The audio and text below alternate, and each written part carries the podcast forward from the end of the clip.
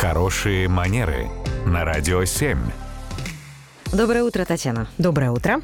Доброе утро. Тут еще одна Татьяна, третья уже нарисовалась. А, наша слушательница спрашивает, а как помочь новичку на работе чувствовать себя комфортно, но сделать это ненавязчиво? Ой, ну, наверное, самое главное это тот факт, что вообще появился такой запрос, и есть такая базовая забота о человеке, потому что немало коллективов, в которых, ну, в целом это проблема новичка. Да, зачем нам об этом думать? Вот пусть он под нас подстраивается.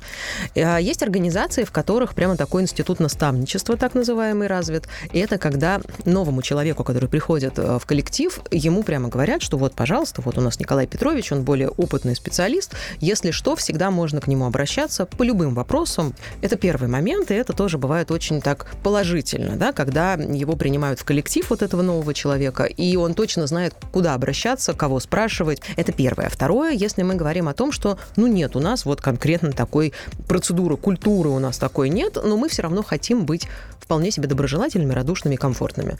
Тогда, наверное, есть такая радикальная мера у нас в русскоязычной культуре, э, называется улыбка.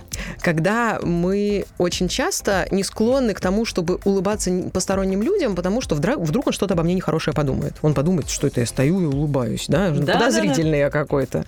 И я не говорю о том, что надо хохотать в лицо новому человеку, да, ну просто ему доброжелательно улыбаться. Это правда искренне э, хорошо и помогает, правда, во многих случаях, потому что тогда новый человек не думает, что он попал в агрессивную, страшную среду.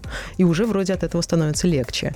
Можно, э, например, пойти навстречу человеку, даже если не было с его стороны запроса, просто пойти и поинтересоваться, да, если там вдруг что-то не так или там чего-то не хватает или не знаешь, пожалуйста, обращайся ко мне, мое рабочее место вот здесь, меня так-то зовут, я занимаюсь такими-то вопросами, буду рада или буду рада тебе всегда там что-то подсказать, помочь. То есть предложить помощь. И человеку тоже очень часто от этого становится хорошо. Можно просто быть приятным, открытым коллегой, чтобы оно все чудесно складывалось. Спасибо, Татьяна. Спасибо. Радио 7.